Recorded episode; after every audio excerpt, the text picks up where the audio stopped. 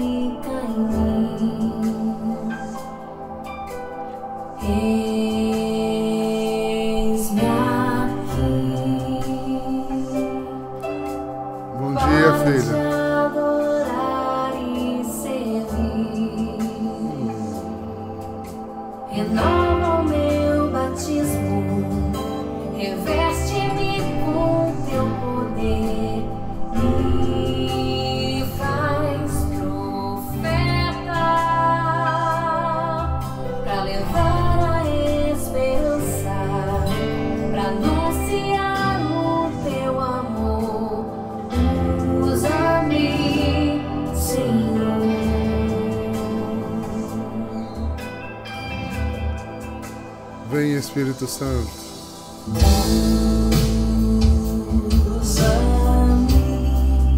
Sim, Senhor meu Deus. Bom dia, Vira.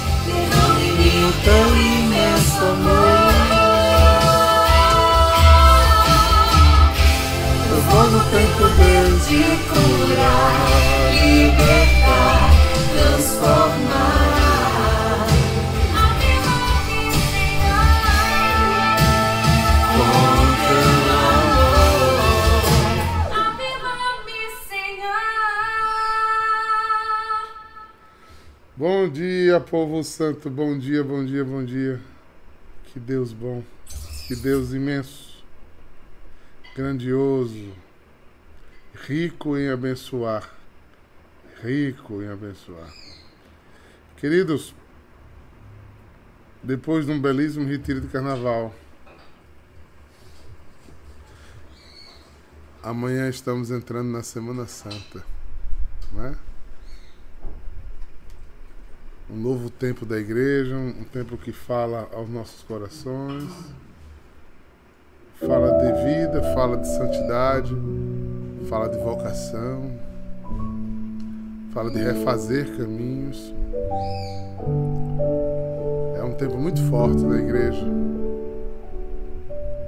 As penitências, os exercícios espirituais são para nos lembrar da grandeza de Deus a nosso respeito todo o amor de Deus por nós.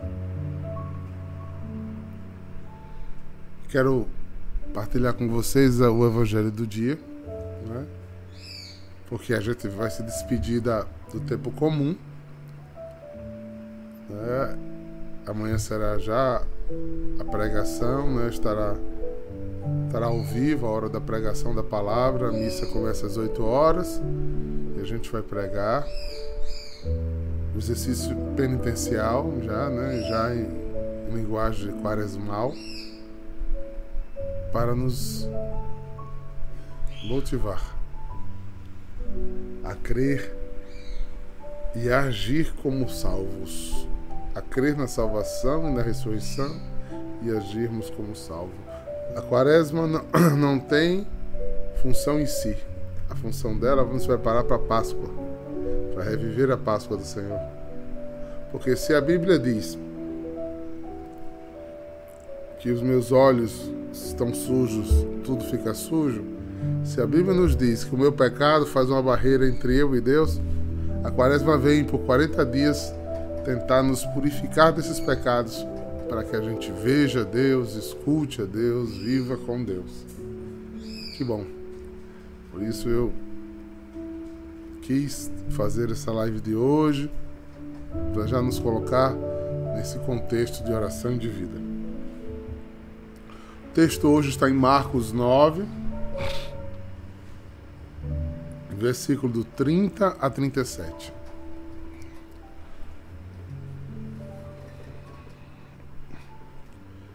O versículo 30 diz assim: Jesus e seus discípulos atravessam a Galileia. Ele não queria que ninguém soubesse disso, pois estava ensinando seus discípulos. São os pontos de hermenêutica que vamos chamando a atenção. Ele dizia-lhes: O filho do homem vai ser entregue na mão dos homens e eles o matarão mas em três dias após sua morte ele ressuscitará. Os discípulos, porém, não compreendiam essas palavras e tinham medo de perguntar. Eles chegaram a Cafarnaum.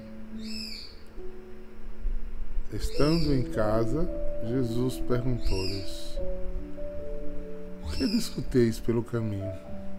Eles, porém, ficaram calados, pois pelo caminho tinham discutido quem era o maior. Jesus sentou-se, chamou os doze e lhe disse: Se alguém quer ser o primeiro, que seja o último de todos, aquele que serve a todos.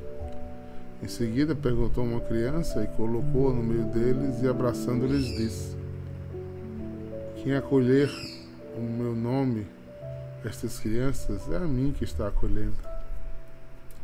E quem acolher está acolhendo não a mim, mas aquele que me enviou.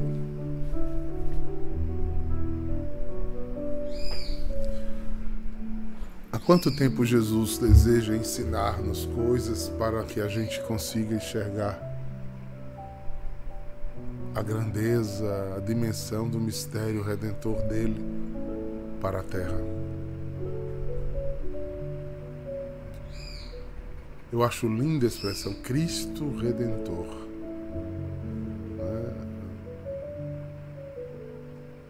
Não estou me referindo à imagem que tem lá no, no Rio de Janeiro, que é um símbolo do, da redenção de Cristo. Mas Cristo, o Redentor.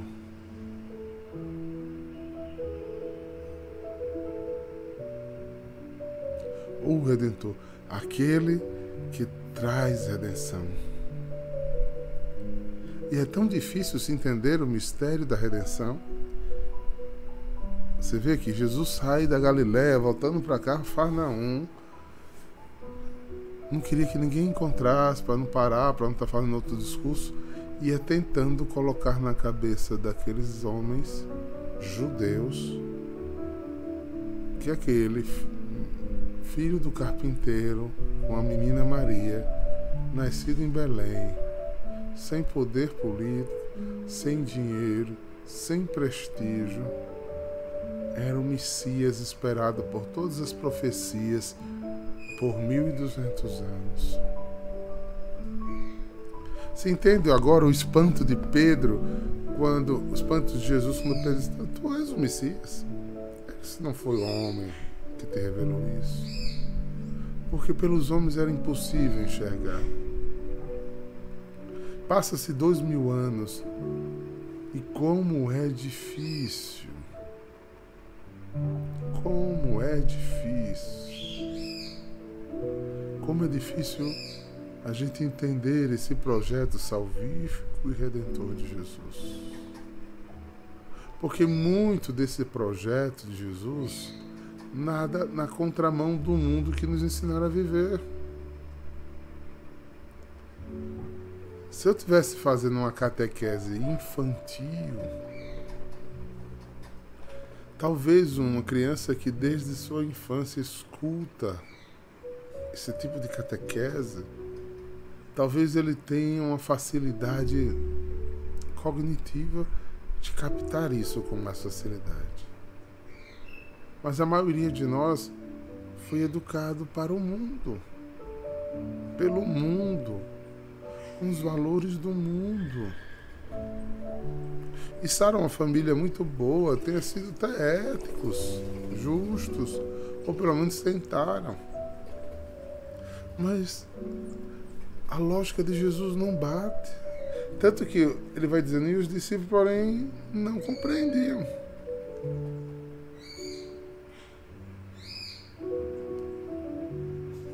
Quando eu digo a vocês que não basta falar, é exatamente por isso.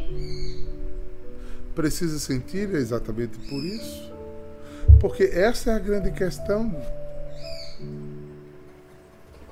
Na hora que Jesus estava ensinando a eles a respeito do reino de Deus e de sua justiça, do projeto salvífico de Deus, colocado no Verbo que se fez carne e habitou no meio deles, eles estavam tocando, vendo, vendo sinais.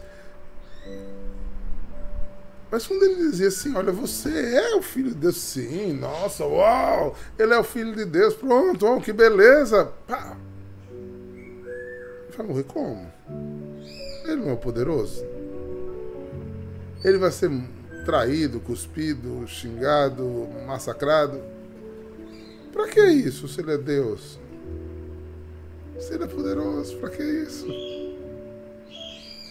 Que vitória estranha é essa perdendo, apanhando, sendo humilhado, morrendo. Porque ele não faz um vrá no exército romano. Fomos educados para que quem ganha é quem tem poder.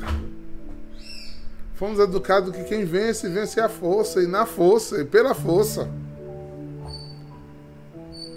É difícil a gente rever processos diferentes nesse sentido.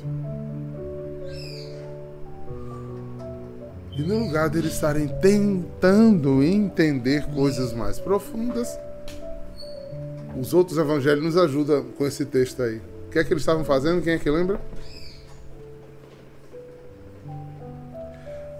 Maria Almeida sabe de qual isso.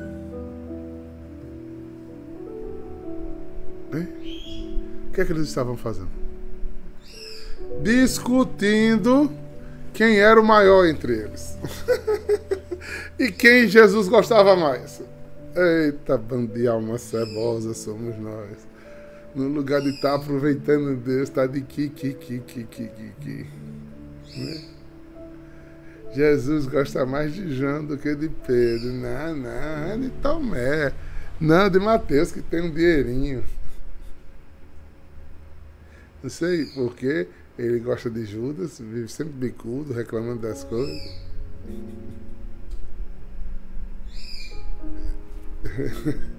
Aí Jesus chega em casa e diz: Vocês estavam discutindo sobre o que mesmo? Vocês estão perdendo uma vida de vocês. Com isso, é.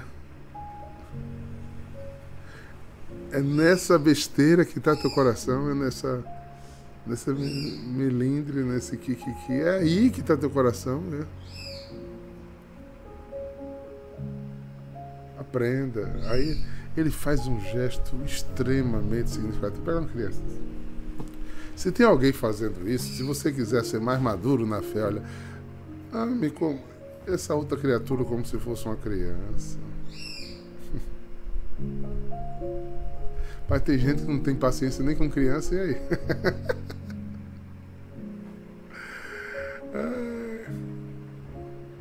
Somos seres muito complexos, né? Muito complexos. Discutiam para o caminho e eles podem ficar calados, né? Disfarçando, né? Uma coisa na frente e outra coisa por trás, né? um hábito que muita gente tem, né? Não sei. Graças a Deus aqui só tem santos. Né? Uma coisa na frente, Jesus, outra coisa por trás. É, Duda. Uma coisa nos comportamos diante do Santíssimo Sacramento, mas quando chegamos em casa, trancamos a porta do nosso quarto, a gente acha ingenuamente ou em um ato inconsciente que ao fechar a porta nós nos escondemos de Deus e dos homens.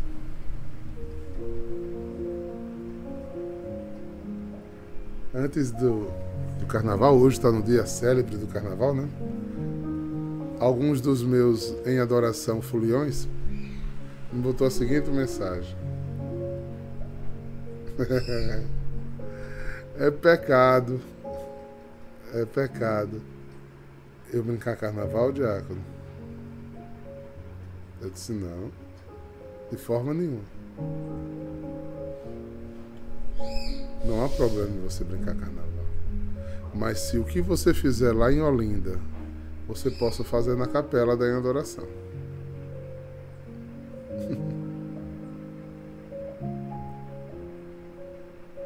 Acho linda uma irmã Grace. Ela diz uma coisa tão bonita.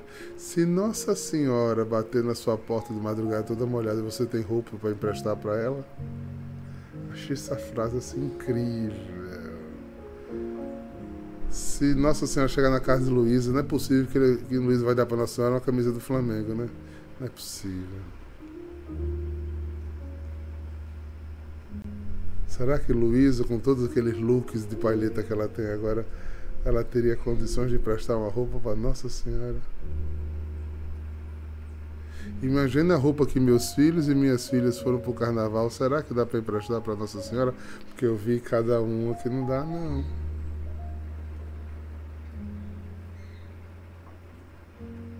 Brincar carnaval é pecado? Não. Mas por que ficar parecido com quem não é salvo? A gente é chamado a estar nesses lugares para ser sal e luz. Eu sempre gostei de carnaval. Hoje minha vida não, não, não tenho nem saudade, não tenho vontade mais. Né? um grande amigo no, na sexta-feira olhou para mim e disse: Eu consegui o camarote da Globo pra gente, bora. Disse, vai com Deus, Deus te abençoe. Você acha errado? Não, vá com Deus, eu estou me mandando ir com Deus. Agora para mim não tem mais sentido. As músicas não me dizem mais nada, o, o jeito de brincar não me diz mais nada, né? Isso não é santidade não, isso é tempo mesmo. É o tempo das coisas, há tempo para cada coisa debaixo do céu. Mas eu lembro do tempo que eu brinquei. Quantas vezes eu acudi espiritualmente pessoas no meio do carnaval.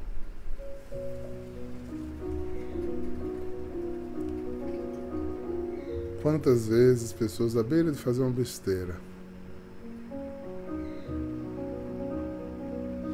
Não é? Foram alcançados por uma palavra de Cristo no meio do carnaval.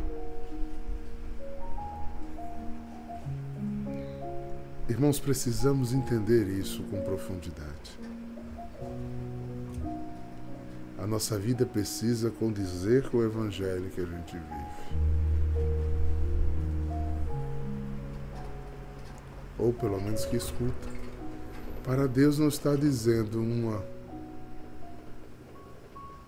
uma coisa e a gente está como os discípulos aí atrás, falando de outra.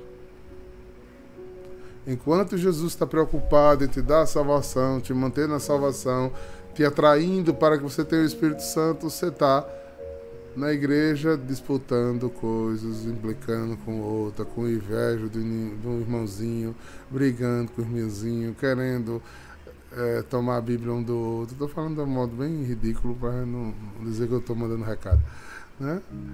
Puxando o cabelinho um do outro, né? Fazendo o bico. E Jesus se derramando de amor. Jesus se derramando em salvação. Jesus querendo nos tocar. E eu com preguiça de estar com Jesus. Eu em outro mundo. Essa é a mensagem central desta. E aí a distinção final desse evangelho. Se você despertou um pouquinho, caminhe. Mas se Tati, se, se Flávio não quiser ir, trate Flávio e Tati. Estou só botando como exemplo, brincadeira. Como criança.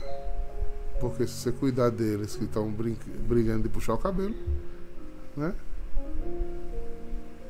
Você está ajudando o Pai do Céu. Então sua paciência, com quem lhe rouba a paciência, né?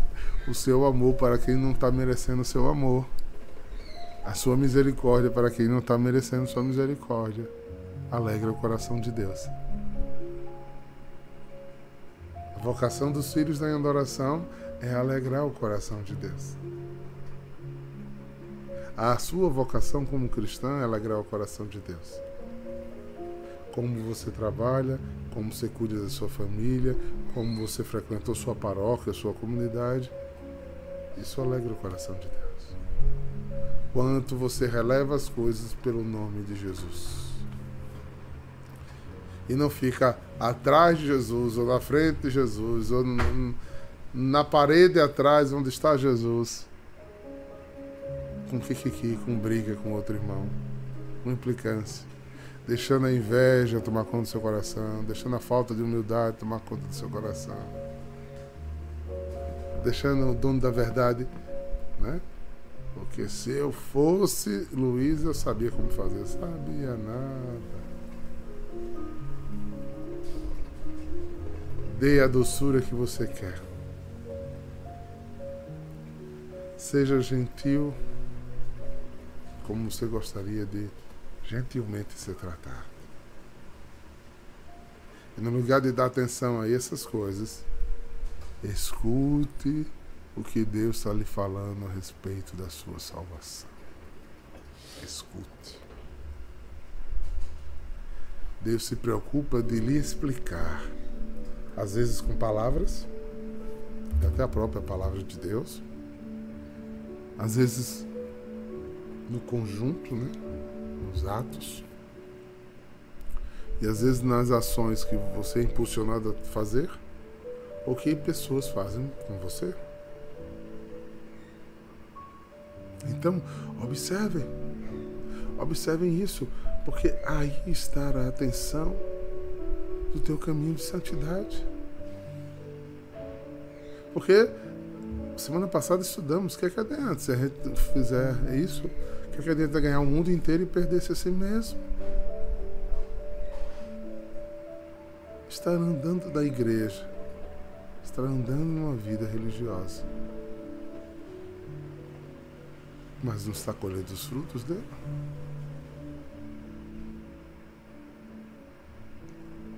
Enquanto o lundu, a briga, a encrenca, ainda for o palco do teu coração, longe estás de ouvir os mistérios de Deus. Porque eu preciso ser fiel no pouco para Deus me confiar mais. A medida da nossa abertura ao Senhor é a medida que Deus vai nos revelando mais coisas. É a medida da nossa fidelidade que vai nos levando à fidelidade. Lembra daquela músicazinha da banda Dom? A medida do amor é amar sem medida. O amor faz um bem imenso. Eu tenho tanta pena da nossa resistência ao amor. Embora a gente cante muito amor, a gente fale muito de amor, e a gente deseja muito paixão que a gente confunde com amor, né? Paixão está muito ligada a gostar, a gostares, a posse. Então eu tenho muita vontade de possuir as coisas. É minha. Não quero dividir com ninguém. É um sentimento puramente carnal. O amor é tão livre, tão solto, tão espontâneo.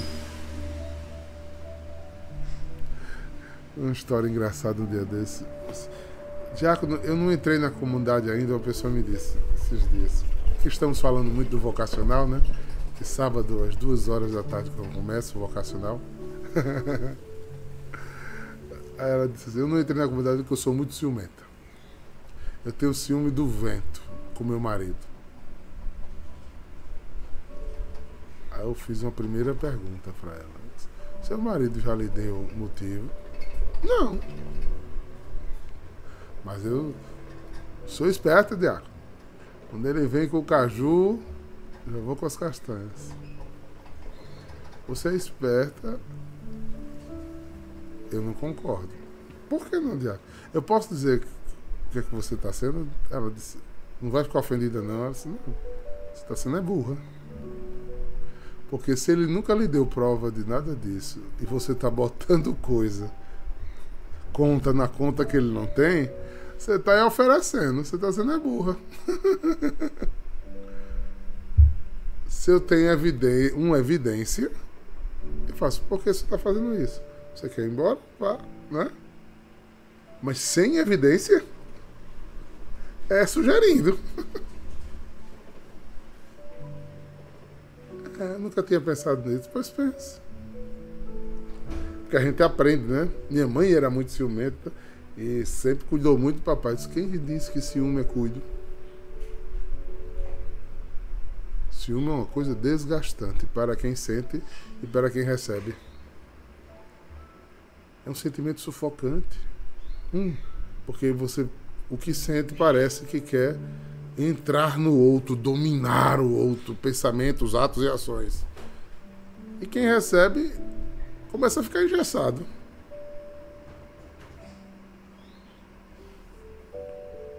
outra pessoa uma vez. Eu estava numa festa, tipo festa baile, essas coisas de clube, faz algum tempo. Mas foi muito engraçado essa. Era a namorada. Eita, do meu primo. Acho que ele não assiste não, porque ele não, não é convertido. É, eu estava sentado na cadeira. Ele estava sentado não, ela estava sentada, a namorada dele no meio, entre eu e ele do outro lado. Quando ele estava na mesa, ela ficava olhando só para frente ou para ele.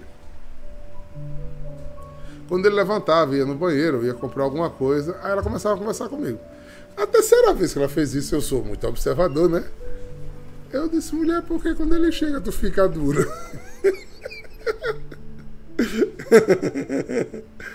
Ah, diácono, é que eu não posso olhar de lado não, que ele fica me arranjando homem.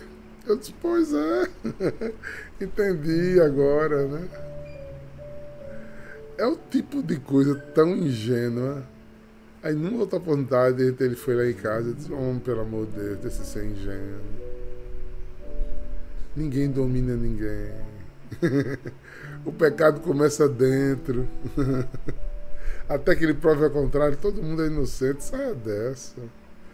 Solte porque você não tem condição de ficar louco, você não tem como controlar um ser humano. Você amarra ele, venda ele, passa uma fita na boca dele, bota um fone, ele não ouvir nada e na cabeça dele ele está fazendo tudo que ele quer. Ninguém domina o outro. Ninguém. Né?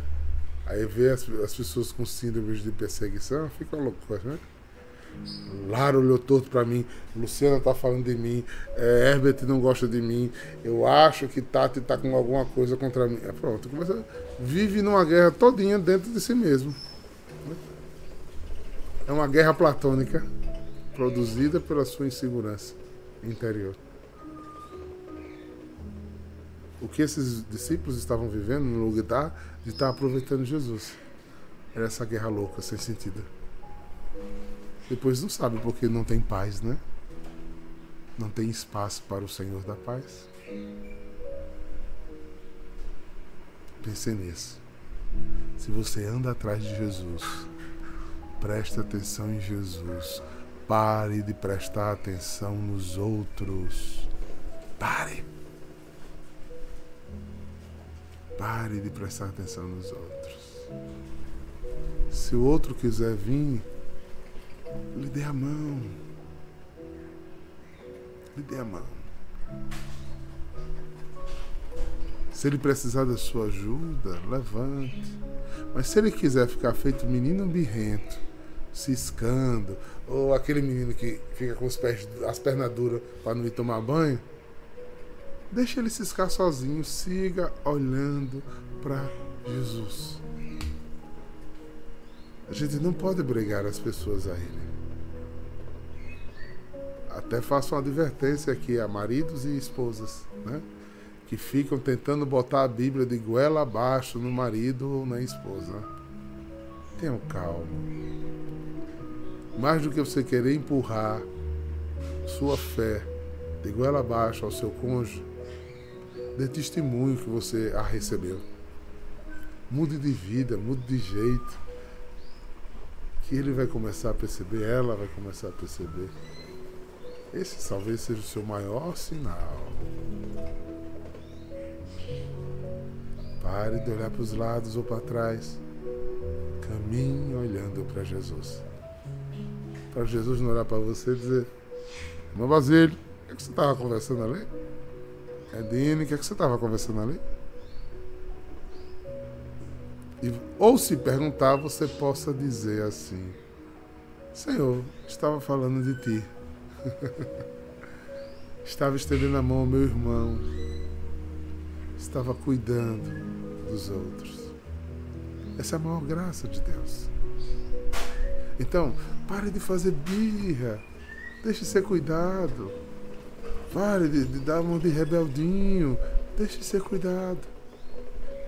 Esses discípulos perderam uma grande instrução de Deus porque ficaram remoendo coisas ruins dentro do coração. Porque inveja, ciúme, complexo de inferioridade, briga, fofoca, isso nos impede de ouvir a voz de Jesus. Escute a voz de Jesus. Escute. Porque Deus só tem um sim. No dia que Ele te escolheu, Ele não desiste de você. Mas Ele não lhe obriga a caminhar. Ele novamente ensinou: olha, faça com as crianças o que deve fazer. Que bom. Espero que essa mensagem tenha ficado no teu coração, meu irmão, minha irmã e que você vá para nosso dia de oração amanhã, para a Santa Missa das Cinzas, com um coração cheio, cheio de um amor transformador de Deus, que te abençoa, que te salva, que te guarda, que te governa e que te faz caminhar. Caminhar. Eu gostaria muito que você se permitisse sentir o pleno cuidado amoroso de Deus. Meu pensamento basta querer. Vive em você. Basta a querer. do meu viver, Senhor. Basta querer, Kleber. Saudade, querido amigo. Basta entrar e eu me abrir para te amar. Nem precisa perguntar, te amo. Há um clima todo diferente aquece, mexe com o coração da gente. Sim, como um sonho. É como um sonho, é como um sonho. Eu me dou por Eu me inteiro. dou por inteiro. Teu é o meu coração. E, E ao teu lado, eu sempre sigo. Já não há mais talvez. Basta querer. Basta querer pra te ter. É só querer, irmão Gregório. vez. Quando o amor de Cristo nos une, tudo se faz belo. Não olha para os lados, só segue a Jesus. Meu pensamento Amar a Deus sobre todas as coisas, com toda a tua força, com todo o teu entendimento, com toda a tua alma. Isso não é uma obrigação, Isso é um sentimento consolador. Só quem já provou do amor de Deus sabe todo diferente. Sabe. e não desiste. E não fica pelo meio do caminho, porque é um sonho bom. É como sonho. Mesmo no meio da chuva, mesmo no meio da tempestade, menos com a dor.